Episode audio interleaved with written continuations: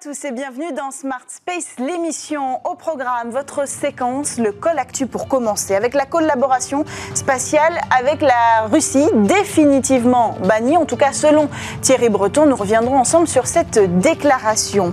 Et puis on parlera aussi du partenariat entre la start-up Flying Whales qui veut ressusciter le ballon dirigeable et le centre spatial guyanais. Et puis bien sûr, votre col actu sera dédié cette semaine à la mission DART, une mission hors norme qui consistait à envoyer un satellite s'écraser sur un astéroïde. Et puis dans votre Space Talk, la séquence en deuxième partie de cette émission, on se parle de la folie des lanceurs. C'est une véritable course qui a démarré en Europe pour faire émerger un mini lanceur réutilisable, celui qui sera capable de s'emparer du gigantesque marché des mini satellites qui va s'offrir à l'Europe. Pour en parler, Jean-Marc Astorg, directeur des lanceurs au CNES, sera accompagné en plateau de Mathieu Luino, spécialiste espace chez PwC. Allez, on démarre avec euh, le collectif sur Bismart.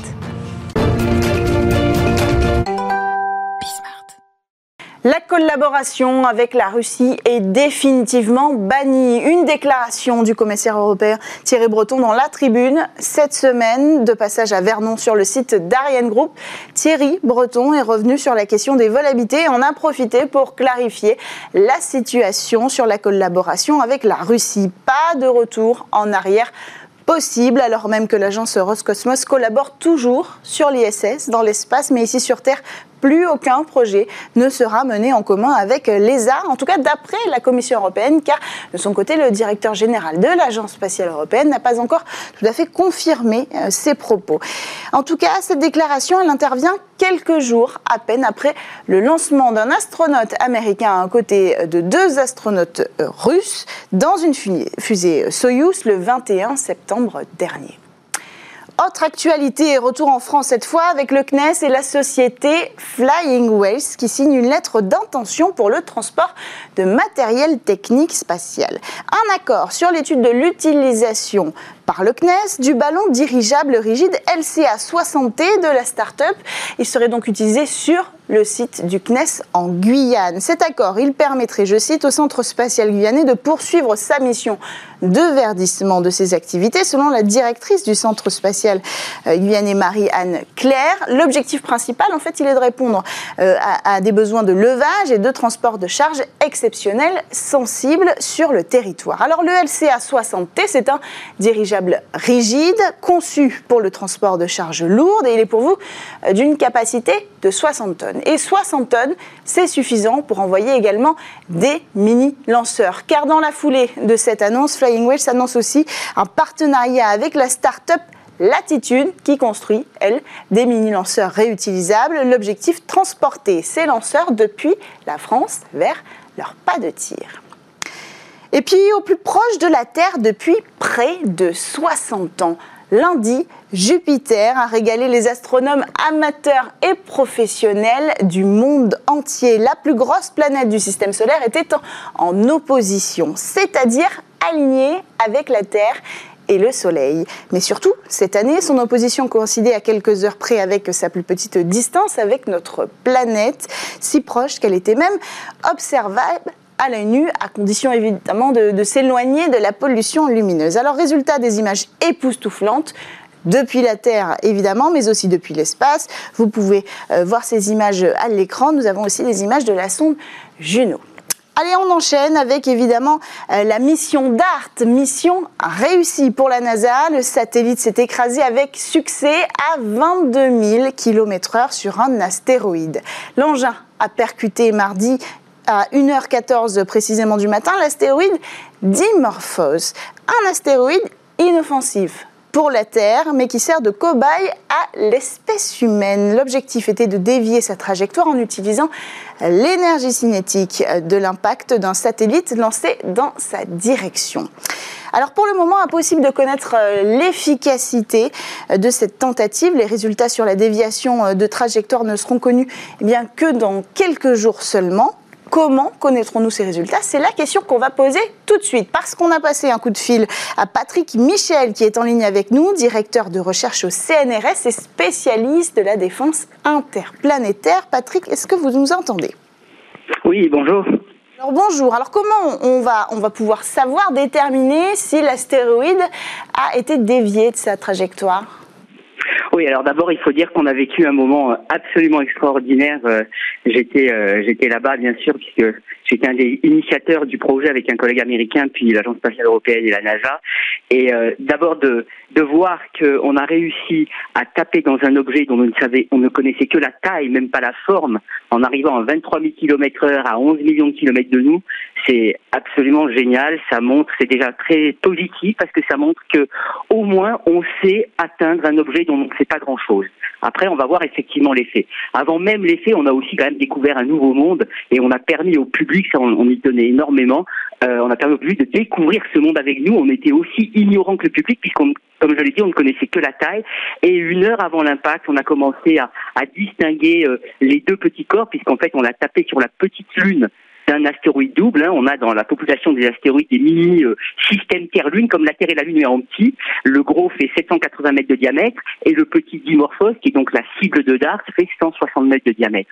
Et la découverte des premières images de cet objet, l'abondance de rochers à la surface, c'est des moments absolument incroyables et je suis sûr que le public a ressenti euh, ces émotions comme nous. Alors maintenant, effectivement, comment est-ce qu'on va mesurer l'effet de l'impact? Alors d'abord, on a eu la petite sonde italienne qui a été déployée par DART euh, deux semaines avant l'impact, qui nous a fourni des images de, de, l'événement juste après l'impact.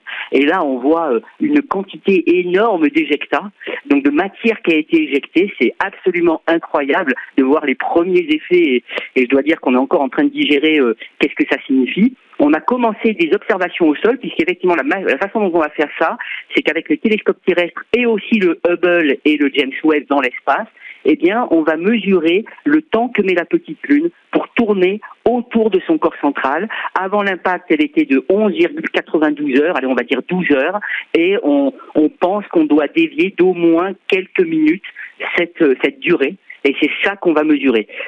Ça ne suffira pas, ça sera déjà une manière de nous dire quel effet ça a eu, mais en réalité, pour mesurer complètement l'effet de l'impact, à savoir est-ce qu'on a laissé un gros cratère, est-ce qu'on a déformé Dimorphos, quelle quantité de mouvement on a transmis à Dimorphos suite à l'impact, il nous faut une autre sonde, et c'est là qu'interviendra la sonde de, l'Agence spatiale européenne ERA, qui ira enquêter sur la scène du crime et nous donner toutes ces informations de telle sorte qu'on ait un, test de déviation entièrement documenté avec les conditions initiales fournies par DART, les premiers événements d'après et images pardon après l'impact fournies par le petit satellite italien, les observations au sol et puis la sondera qui viendra compléter et mesurera d'ailleurs pour la première fois la structure interne de Dimorphos. On voit bien que la défense en est un angle. Si on fait le croisement de toutes ces de toutes ces recherches entre la sonde italienne ERA euh, et les observations au sol, dans combien de temps à peu près on peut estimer avoir un résultat?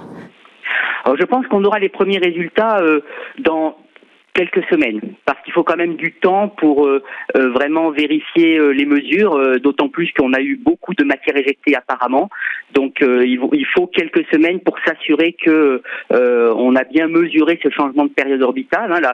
le changement, il est quasiment instantané puisque DART est arrivé à 23 000 km heure, la petite lune tourne très lentement autour de son corps principal, mais bon, il faut quand même faire une, une série de mesures, et c'est là qu'on voit aussi la coordination magnifique internationale, puisque dès l'impact effectué, il y avait déjà des observations au Kenya, en Antarctique, sur quasiment tous les continents, et tout ça de façon coordonnée. Donc on, est vraiment en train de tester notre capacité à réagir immédiatement à l'échelle internationale dans un réseau, et ça c'est absolument magnifique. Alors justement, euh, l'objectif, Patrick, de cette mission, c'est d'être capable, le jour où, un astéroïde se dirigera vers la Terre, de l'en détourner. Vous avez appelé ça, je crois, dans les médias, l'assurance vie de la Terre.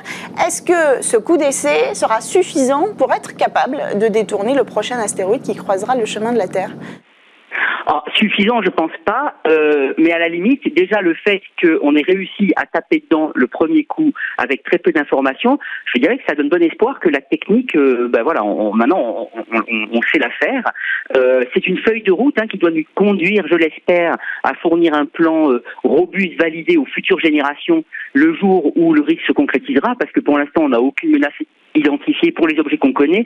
Pour ceux qu'on ne connaît pas, la probabilité reste faible, pas nulle certes, avec des conséquences grandes, mais disons par rapport aux autres risques, c'est pas celui-là qui m'inquiète le plus, mais on sait qu'il se concrétisera. Et comme on le voit, il y a plusieurs étapes à franchir pour être prêt.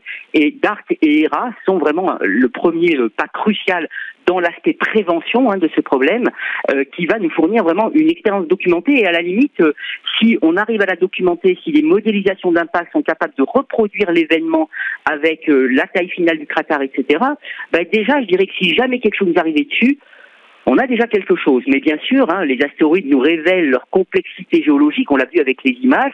Donc euh, il faut continuer à apprendre à interagir avec eux parce que ils, évoluent dans des environnements très différents de celui sur Terre.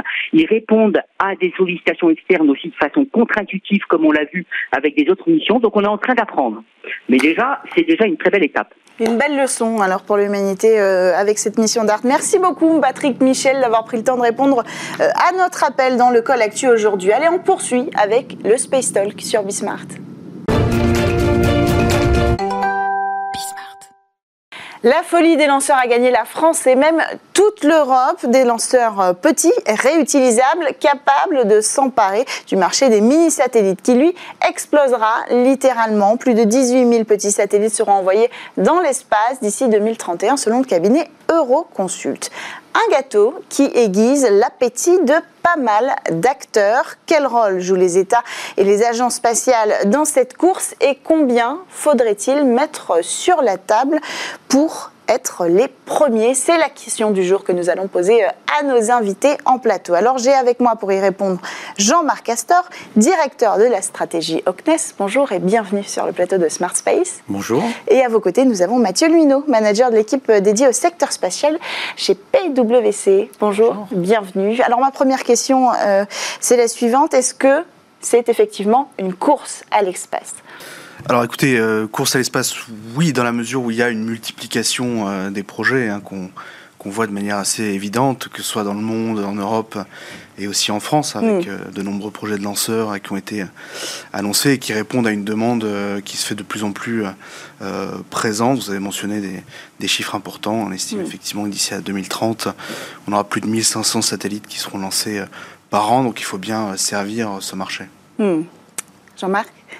Oui, moi je voudrais relativiser un petit peu, euh, parce que d'abord aujourd'hui des lanceurs, il y en a beaucoup qui existent, ce sont des gros lanceurs euh, comme, euh, comme Ariane, Ariane 5 qu'on exploite, Ariane 6 qui va arriver demain, et c'est là qu'est le marché aujourd'hui, et à plus de 90, 90%, donc on a, ces, on a ces gros lanceurs, il y a beaucoup de petits satellites effectivement qui sont en projet, qui seront à 80% lancés par les gros lanceurs, par mmh. grappe, parce que mmh. c'est plus économique. Mmh. Ceci dit, vous l'avez dit, il y a une course pour développer des mini-lanceurs, il y a une centaine de projets euh, aujourd'hui au niveau mondial euh, de, petits, euh, de petits lanceurs. Il y en a une quinzaine, une quinzaine en Europe. Il y a deux lanceurs opérationnels aujourd'hui, Rocket Lab et Virgin, Virgin Orbit, qui ne font pas énormément de lancements. Hein.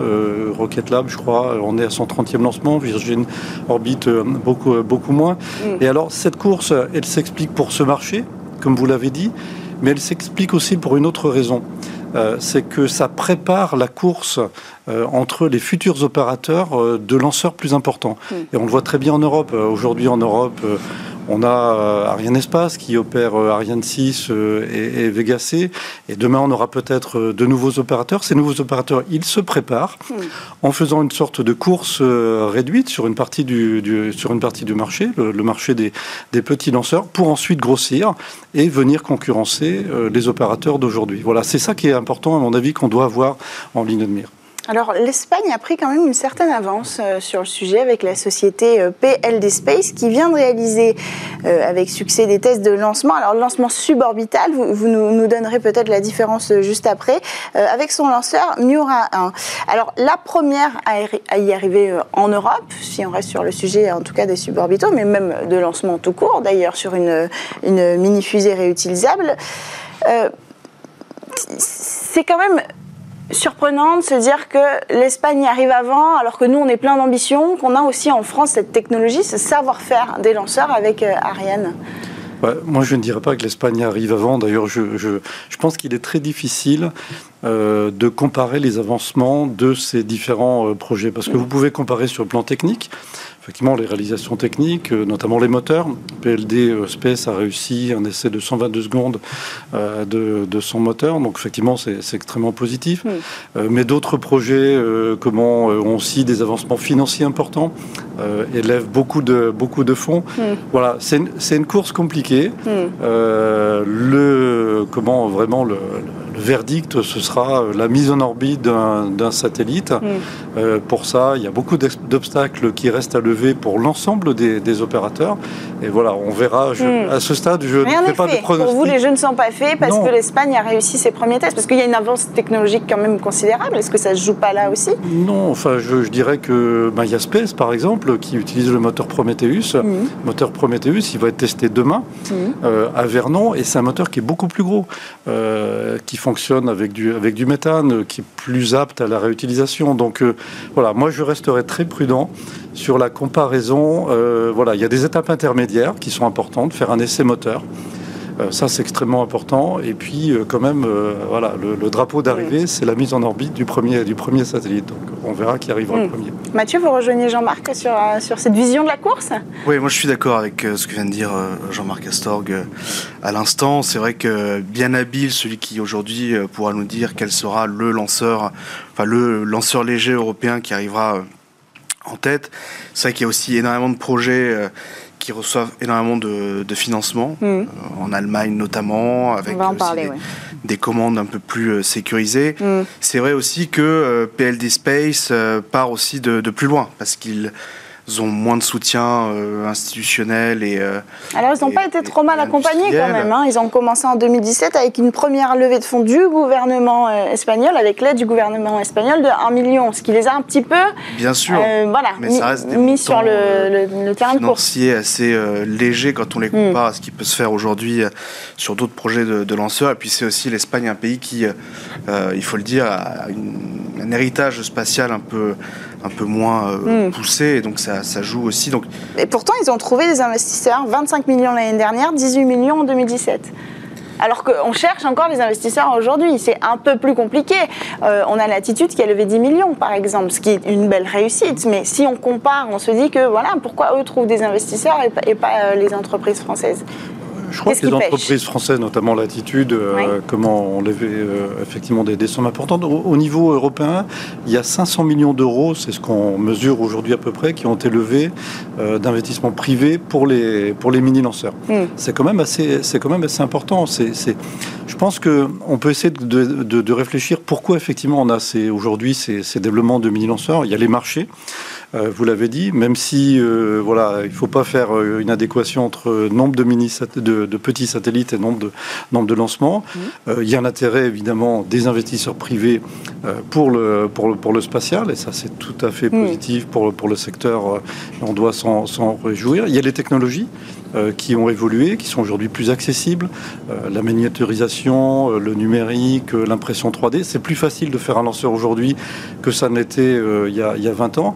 Et puis il y a aussi l'exemple de SpaceX, mhm. qui fait rêver beaucoup de, beaucoup de monde, beaucoup d'entrepreneurs, parce qu'effectivement, il est parti tout en étant beaucoup aidé par la NASA, disons, de, pas grand-chose. Et aujourd'hui, effectivement, c'est un succès considérable. Donc voilà, il y a beaucoup de gens qui veulent imiter Elon Musk, y compris en Europe. Bah, c'est très positif. Euh, au, niveau du CNES, on aide euh, toutes ces startups avec un principe d'équité. Mmh. Euh, au niveau européen, on va accueillir sept opérateurs de mini-lanceurs au CSG. Mmh. On rénove le pas de tir diamant historique mmh.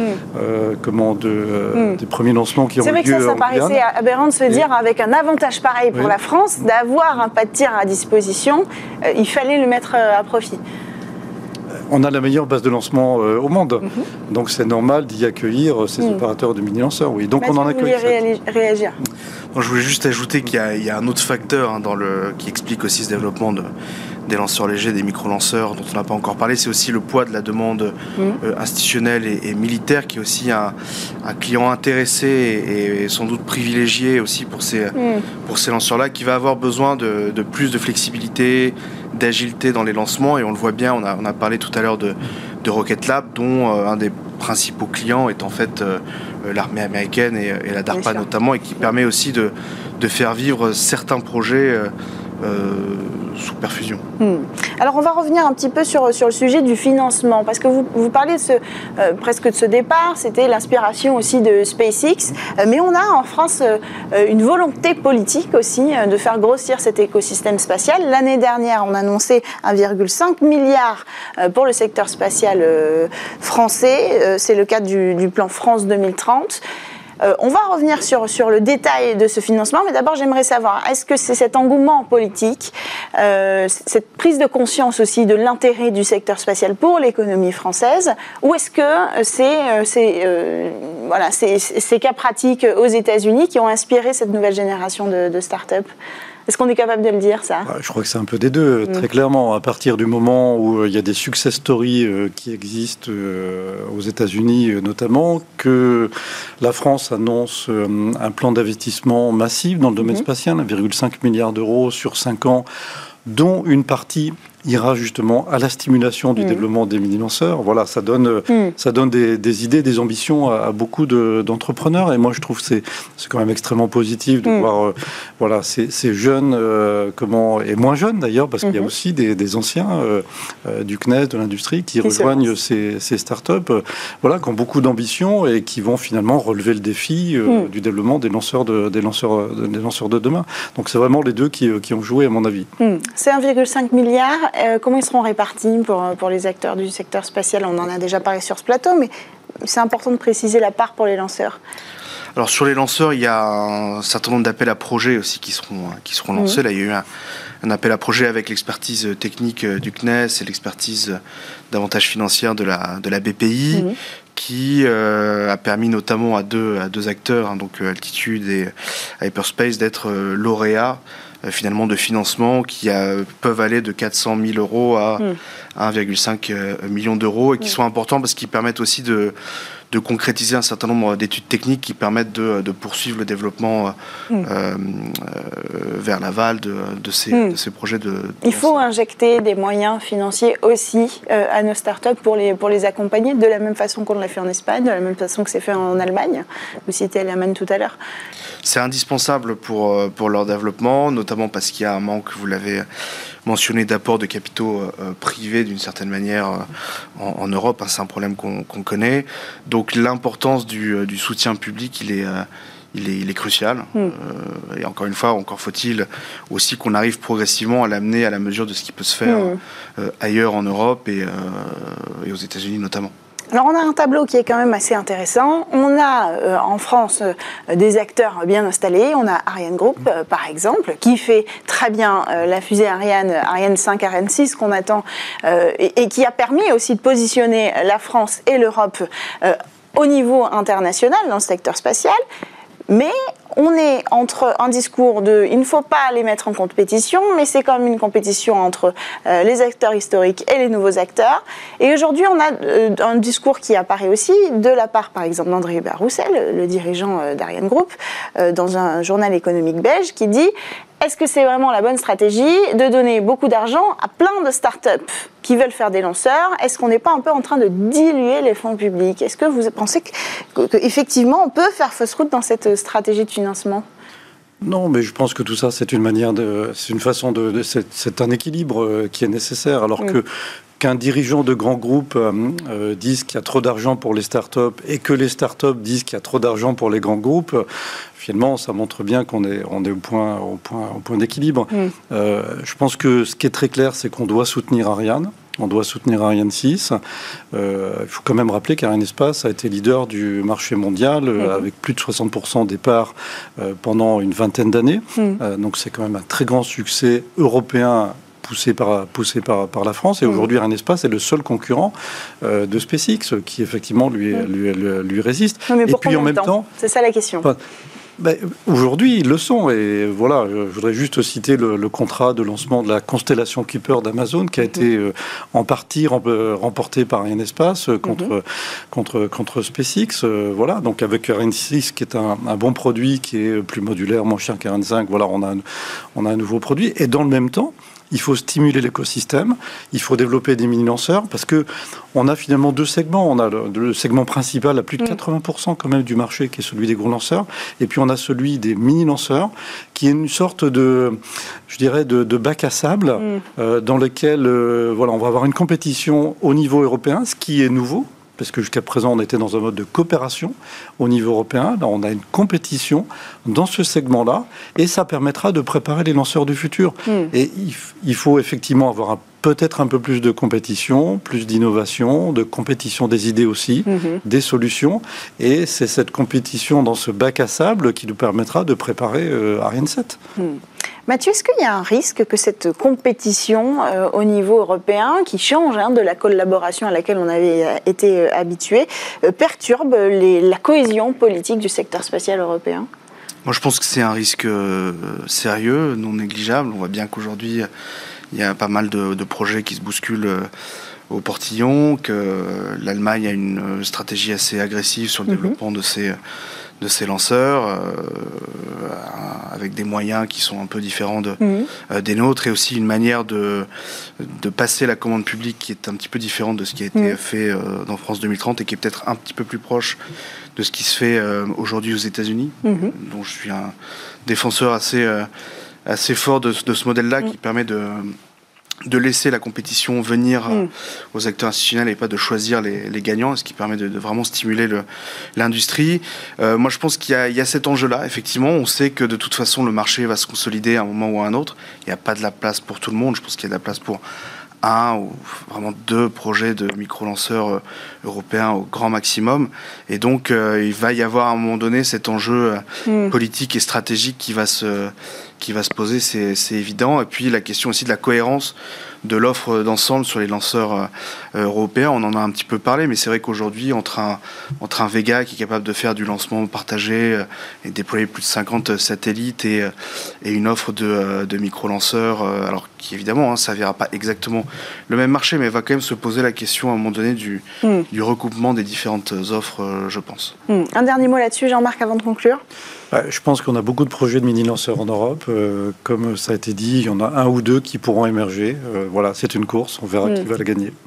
Merci à tous les deux d'avoir pris le temps de venir sur ce plateau pour, pour discuter de ce sujet crucial, hein, de, cette course au mini-lanceur en France et en Europe. On aura l'occasion d'en reparler évidemment et de suivre peut-être le résultat, même si on a encore un petit peu de temps euh, devant nous a priori.